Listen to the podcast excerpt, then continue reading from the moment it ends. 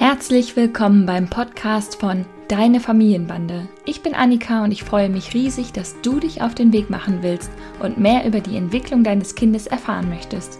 In diesem Podcast führe ich dich mit Humor und Gelassenheit durch den Dschungel zwischen Bedürfnisorientierung, wissenschaftlichen Erkenntnissen und der Entwicklung einer selbstbewussten Haltung, die zu dir und deiner Familie passt.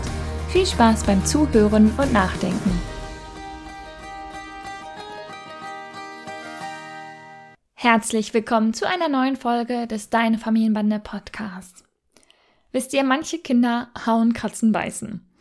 Dieses Thema hatten wir ziemlich ausführlich bei unserem letzten Now Wow Abend im Juli. Jetzt haben wir schon August. Sie hauen Schaufeln aus der Hand, nehmen weg, rennen so schnell sie können vor anderen Kindern, Erwachsenen weg, bevor es wieder Anschiss gibt. Das haben wir ja ziemlich ausführlich besprochen, warum das eigentlich so ist, besonders im Mini-Kleinkindalter, so bis drei Jahre. Doch es gibt auch diese Kinder, bei denen das noch viel doller und noch viel krasser auftritt, die einfach quasi ja unberechenbar und einfach so super wild sind, dass hinter den Kindern auf dem Spielplatz irgendwie schon alle die Augen verdrehen und sich innerlich denken, boah, kann die Mutter da nicht mal durchgreifen? Der hat gerade meinen Torben Konstantin geschubst und die Schuldigen dieses Verhaltens der Kinder sind dann ja schnell gefunden. Alle finden, die Eltern sind's. Selber schuld, wenn man nicht mal eine Ansage macht, wenn man nicht mal durchgreift. Und damit möchte ich gerne mal aufräumen. Ich möchte euch gerne mal genau für diese Kinder und für diese Familien sensibilisieren, denn es gibt einfach Kinder, die sind intensiver als andere Kinder. Und es gibt Kinder, die haben so viel Energie in sich, dass sie einfach nicht wissen, wohin damit.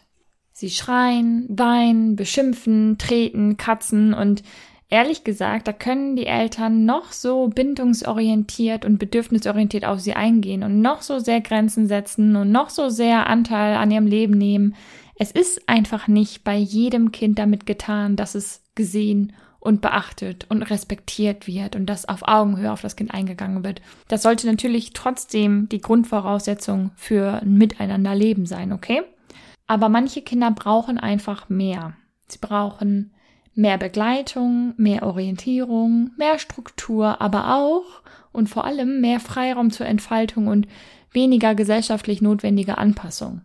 Ich könnte jetzt hier ein sehr langes Plädoyer dafür halten, dass unsere heutige Lebenswelt, in der wir sehr viel sitzen, sehr viele äh, technische Gadgets haben, mit denen wir uns sehr lange sitzend, äh, starrend beschäftigen, nicht unbedingt dazu beitragen, dass Kinder genug Bewegung und genug Anreize bekommen. Aber das bringt uns jetzt hier nicht weiter.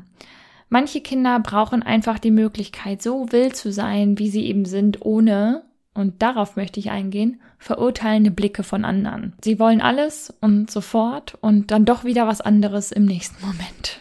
Vielleicht fühlst du dich gerade hiervon angesprochen, vielleicht ist dein Kind genauso ein intensives, wildes, impulsives Kind und ich glaube, dir, wenn du so ein Elternteil bist, äh, eines solchen Kindes, dann kannst du genauso wenig verurteilende Blicke gebrauchen wie die Kinder. Denn natürlich haben Eltern Einfluss auf ihre Kinder, aber eben auch nicht unendlich. Und damit möchte ich euch, die Eltern dieser Kinder, mal wieder entlasten.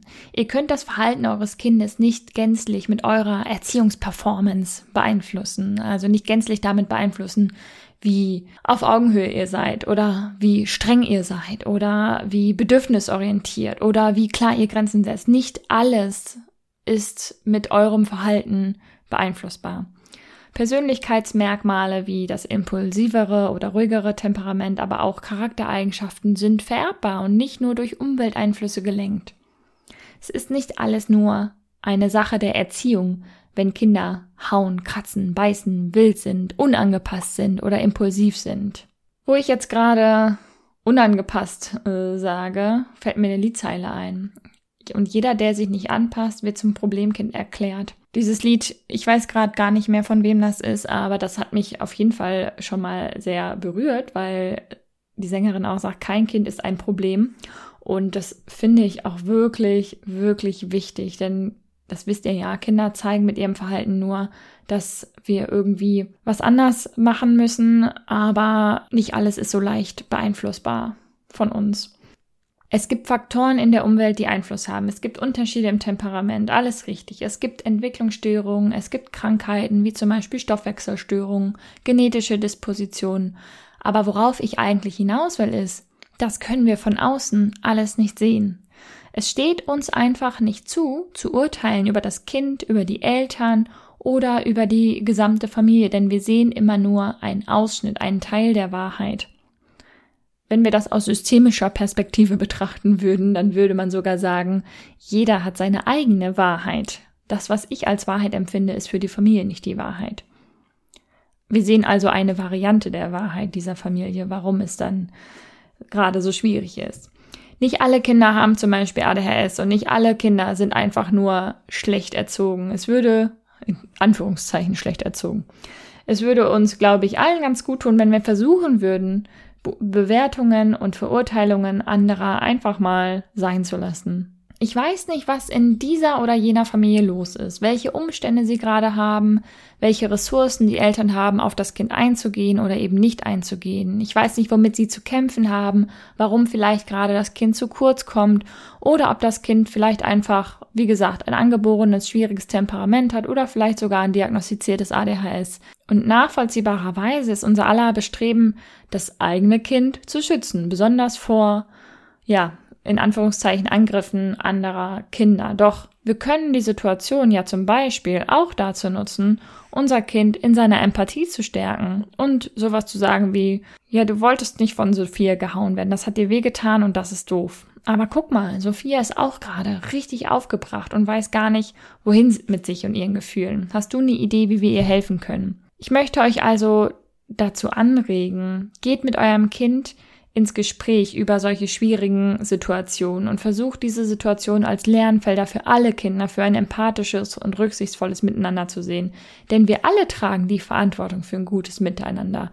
Nicht nur die Eltern, deren Kinder in Anführungszeichen schwieriger sind als andere.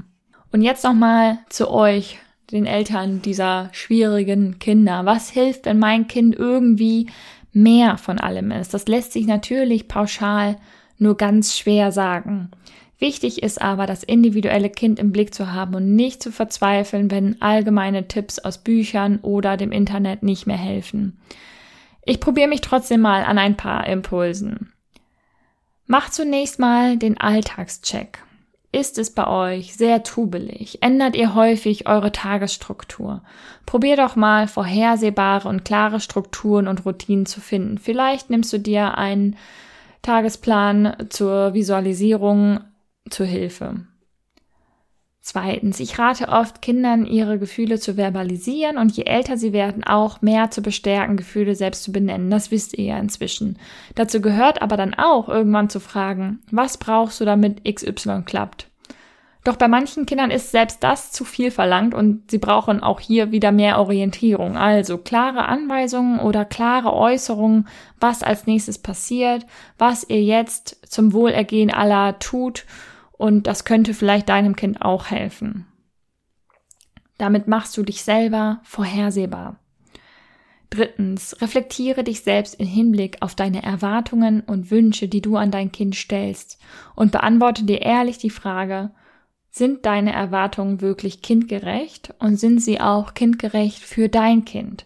Falls du unsicher bist, hol dir Informationen, um das beurteilen zu können. Viertens, schreib auf, welche positiven Eigenschaften, Stärken, Ressourcen dein Kind hat. Führ dir mal richtig vor Augen, was dein Kind zu einem besonderen Kind macht wenn der Alltag so angespannt ist und du irgendwie immer wieder von allen Seiten gespiegelt bekommst, wie schwierig dein Kind ist und wie nervig und wie anstrengend, dann verliert man oftmals das Positive aus dem Blick und man kommt in so eine Problemtrance. Und da wollen wir raus. Denn wir wollen die Ressourcen des Kindes sehen und wir wollen sehen, warum es besonders ist und wollen den Blick wieder darauf lenken, damit sich dieses angespannte Verhältnis etwas entzerrt und entspannt. Fünftens, Wann sorgst du für dich? Was brauchst du, um dich entspannen zu können?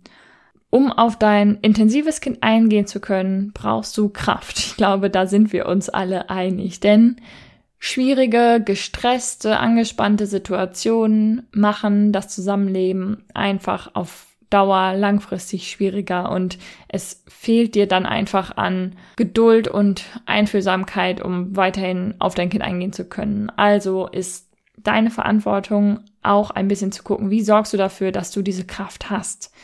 Damit meine ich zum Beispiel auch sowas wie selber dafür einzustehen, dass du dir, dass diese Viertelstunde jetzt deine Viertelstunde ist. Und damit meine ich natürlich nicht, ja, du bist selber schuld, wenn du total am Ende bist. Das meine ich absolut nicht damit. Aber du bist es wert, für dich zu sorgen. Und dabei helfen schon vielleicht fünf bis zehn Minuten, eine Viertelstunde, in denen du versuchst, tief zu atmen, einen Tee zu trinken, was auch immer. Spazieren zu gehen, alleine, eine Runde um den Block. Allein das schon in bewusst wahrgenommen kann dir zu mehr Kraft verhelfen. Sechstens, wenn du das Gefühl hast, dass irgendwas nicht stimmt, weil dein Kind so intensiv ist, dann zögere bitte nicht, dass ihr euch professionelle Hilfe holt. Ansprechpartner können hier zum Beispiel Kinderärztinnen, Frühförderstellen, Erziehungsberatungsstellen, aber auch sozialpädiatrische Zentren sein. Ich verlinke dir Ansprechpartner auf jeden Fall in den Show Notes. So. Ich hoffe, ich konnte eine Lanze brechen und ähm, einmal euch Eltern, die ein intensiveres Kind haben, entlasten und zweitens die Eltern, deren Kind sogenannt easy to handle ist, ähm, dafür sensibilisieren, dass halt nicht alle Kinder so easy to handle sind und dass halt auch nicht alles an den Eltern liegt, sondern dass das oft ein Konglomerat von verschiedenen Faktoren ist. Das war mir einfach wichtig, das irgendwie mal klarzustellen. Was mir auch noch wichtig ist, euch einfach zu erzählen, dass Ende September wieder mein Kurs Kleine Menschen mit großen Gefühlen, Gefühlsstürme gemeinsam meistern startet und ich mich sehr freue, die eine oder andere von euch darin zu begrüßen. Wer noch gar nicht weiß, was das ist, ich erkläre es kurz. Es ist ein Online-Coaching-Programm, in dem wir ja, so die wichtigsten Dinge aus der Autonomieentwicklung zusammen mit Gehirnentwicklung, Bindung, Bindungsentwicklung, aber auch Kommunikation mit dem Kind und mit in der Partnerschaft, mit dem Umfeld und auch die eigenen Ressourcen uns ganz genau anschauen. Du hast da theoretischen praxisnahen Input durch Videos, aber auch, und das ist das Herzstück des Kurses, Gruppencoaching. Mit mir moderiert in einer kleinen Gruppe an festen Terminen. Wir starten, wie gesagt, wieder Anfang Oktober und der Kurs wird Ende September für eine Woche geöffnet sein.